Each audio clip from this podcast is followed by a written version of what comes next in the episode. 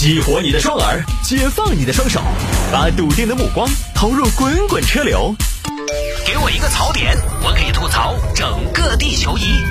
微言大义，换种方式纵横网络江湖。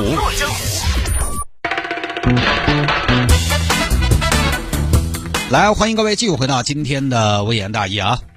有听众还摆一下这个事情：女子逃离大城市，跑到鹤岗去全款买房，说的是幸福感飙升。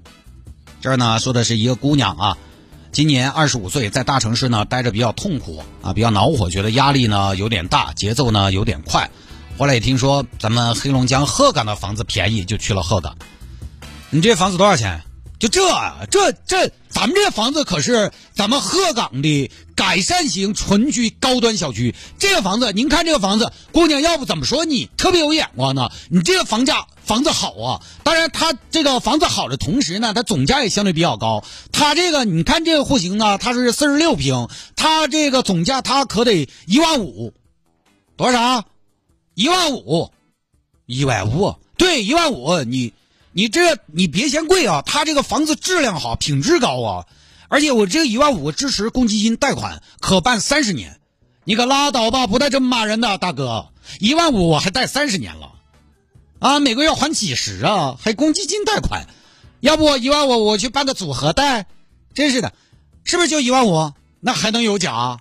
你要看得上，你就凑凑钱，凑齐了给钱马上过户，也别凑了，别凑了，一万五给你转吧，拿下。然后搞了个全屋装修，姐，你们那儿是农村装饰不？不是，哦，行，我装个房子，简装，房子小不大，就是装得温馨舒适就可以，四十六平米，该有的都有，不用太好看，但是呢要环保。哎呀，你要环保啊，环保那造价不低啊，大妹子，你环保你这个，因为环保我你也别嫌我坑你讹你啊，因为环保这个要求吧，听起来简单就俩字儿，但实际上嘛，因为你要环保，你材料就得好。那家伙那一分价钱一分货的，我们通常呢都不建议客户过于环保，环保它贵呀，有好贵吗？你这个我跟你说啊，你你你这是不是我乱报的啊？你四十六平房子装的环保一点啊，你但凡你装的环保一点，你这起码你得准备个，你起码得准备个五万块钱左右吧？哎呀，这个吓死我了，没得问题，五百块钱嘛，行吧，装嘛，因为你真行，就五万块钱能挣到哪儿去呀？就这儿一共花了六万多。搞定了一套四十六平米的房子，哎呀，这个地方，这个地方六万多，房子有了，啊，你说房子都有了，车也就几步路，全程它就三个红绿灯，这也不用车呀，那是几个意思？合着说咱鹤岗六万块钱花完了，钱就没地儿花了呗？哎呀，这是整不会了啊！要不搞点奢侈性的消费，搞点享受型的消费。哎呀，我们高净值人群啊，他就是这样的。高净值人群很大的一个优点，跟屌丝不太一样的优点就是什么？我们会花钱请人帮我们处理一些杂事，所以我请个阿姨吧。阿姨，你这做保姆不用出家，我家也住不下。我的要求是晚上八点一顿饭，然后呢，你给我搞搞卫生，你看收多少钱？大妹子啊，就一顿饭呢，搞个卫生是吧？这个，哎呀，我跟你说，阿姨。你这你这个就是，你这也活不多，但是你这个时间比较奇怪，你这整完都十点十一点了，这个在我们这儿啊，我我我就实话实说，这得得算夜班。哎，你再说了，你大东北冬天那晚上那是嘎嘎冷啊，那受不了啊！你这个你这个我得说，起码你这种情况我得说个，反正都得加钱，加钱你这加起来我也不是忽悠你啊，就是得一个月一千，你别不要觉得贵啊，我这个。阿姨，我没觉得贵，一千是不是？就请您了，请了个保姆阿姨，然后就在鹤岗待着了。然后呢，每天录视频给大家介绍他在鹤岗的生活。就这个，就这么一个事儿啊。这个呢，我们以前也摆过在鹤岗买房。首先呢，一万五买四十六平的房子，我就算了一下，才三百多一平。鹤岗的房价便宜，确实是闻名遐迩。我知道鹤岗的房子便宜，但是我不知道鹤岗的房子它这么便宜。但是我也看了一下，确实鹤岗那种老一点的房子，只要只要那么多。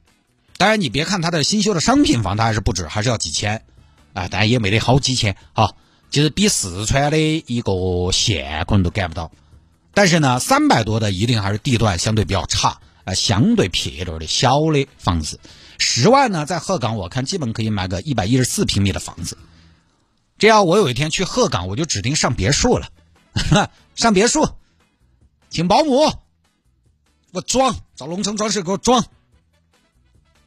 就整。哎呦，我这不是正在抖音直播吗？这边弹出一个说讲解专业财经或房产内容，请到平台进行专业认证。哎。抖音爸爸，我没讲房产啊，我就讲这么一个故事。好嘞，插一嘴啊，就是说这么一个事儿啊，就这个我我觉得这个还是说明一个问题：房子不值钱，地段值钱。鹤岗呢，我们以前也聊过，这个城市呢气候不是那么的友好。黑龙江够冷了嘛？它还是黑龙江的北边，它比哈尔滨还北。鹤岗这两天都是最低温度都是零下几度了，最高也就只有五度。常住人口九十万，什么概念？我们四川一个县嘛，人口大县嘛，都是一百多万人。鹤岗它是个地级市啊，它跟绵阳是同一个行政级别的。而且鹤岗呢，它是一个资源型的城市，它以前产煤，现在煤又没了，就是资源枯竭型城市。但凡这种城市呢，现在好像在经济这一块啊，它都有点后继无力。你包括整个东北，它不都是这个问题吗？东北其实，在建国初期那是非常了不得的，共和国长子嘛，其实是非常发达的，工业方面也算领头羊。很多当年大型的国有企业厂矿都在东北，我们的工业其实很多在那个年代都是从东北搞起来的。一五时期，全国百分之十七的煤，百分之二十七的发电，百分之六十的钢都来自辽宁。像当年第一炉钢、第一架飞机、第一艘巨轮等工业史上的第一都在辽宁，反正也算东北吧，对吧？为什么前些年年辽宁的体育事业搞得特别好？其实就是因为体育这个事儿，它要花钱。那二年，东北的大厂矿多，经济好，厂矿抓生产，搞体育，它基础就好。农业人口搞不了体育，工业人口才能搞体育。辽宁为什么当年体育好？就是因为它当年工业好。整个东北地区当年有工业，资源也丰富。像资源型城市的问题就是它有路径依赖，就我吃资源就可以过得很好。经济模式单一，创新的动力相对比较弱，所以现在面临一个转型的迫切问题。就这么个地方，这么个经济，这么个人口，它房子呢确实。就是不值钱，它确实就只有居住属性。它尽管便宜，它尽管便宜，但是呢，你要不是在那儿住的话，确实对你来说它就没用。前两年有个小哥嘛，花四万买的鹤岗的房子，四万买的，你是不是觉得买到价值洼地了？没有。后来这个事情有后续，这个小哥四万买的鹤岗的房子，后来他拿去卖，卖了两万二，亏了一万八。四万买的房子能亏到哪去？哎，告诉你，亏一万八。当然，对于在当地生活的老百姓来说，也不是什么坏事哈。但就是说，房价这个东西呢，老百姓房住不炒，去掉金融属性，便宜也不是坏事。但是呢，如果你觉得他房子便宜就挺好，那也不是。因为鹤岗这两年网上这么火，他房子你发现没有，还是没有涨起来。按道理说，你说幸福感那么强，大家应该是趋之若鹜去了吧？结果呢，还是没有变化。其实这就是很多人的一个选择了。大多数人口口声声啊，我不幸福，我在大城市太累了，大城市没有人情味儿，没有人情味儿。我我去小地方，我受不了大城市，但是身体还是很诚实，我要留在大城市。我受不了了，我要逃离北上广。很多朋友也这么呐喊，结果他最后去哪儿？他可能去深圳，他去成都，去长沙，去武汉。他逃离北上广，也去到另外一个大城市。大多数人呢，其实还是在往大城市聚集的，大城市的配套机会。整个城市的治理水平还是有它的吸引力的，房价便宜呢倒是幸福，就是它有的地方没人去，就反倒房价越贵，咱都说不幸福，但去的人他就是多呀。包括这个小姐姐也是，其实她为什么能去鹤岗，也有她的特殊性。她能去鹤岗，她因为她本身就是做主播的，也就是说她的工作全程是在线上可以搞定的，她是可以不用去办公室的，也不用去厂里边上生产线的。那么鹤岗有快递。顺丰可达有五 G，有千兆宽带，它它也够了嘛？它一个地级市该有的它也都有，所以呢，呃，它是全程在线上就可以完成他自己的工作的。这个在鹤岗当年在全国以房价便宜出名之后，其实有很多网红都去了鹤岗，因为它成本低。所以你说逃离大城市就能逃离大城市吗？不是，都是上有老下有小的人。即便是一人吃饱全家不饿的年轻人，你是不是也有对灯红酒绿的追求，又对五光十色的好奇，也是对也有对建功立业的向往？我当年认识一个朋友，他的妹妹，他的妹妹嫁到了东北，嫁过去一个月之后呢，适应不了，回来了，回来之后怎么解决了这个婚姻问题，我也不知道。是为什么回来了呢？过不惯那边的生活，就是她可能嫁过去的时候刚好是冬天，就是晚上睡太早了，你知道吗？晚上不在外边玩就回来了。呃，所以呢，可能还是大城市对很多朋友来说呢，还是有吸引力的，对不对？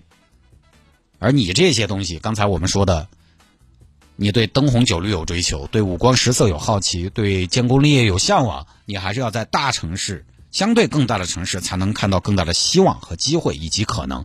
所以呢，房价有时候和幸福感呢，呃，成正比，但是。啊，成反比，成反比。但是你发现呢，大家更多还是选择了房价，而没有选择幸福，可能也觉得自己还没到谈幸福的时候吧，对吧？这个事儿呢，咱就不多说了啊。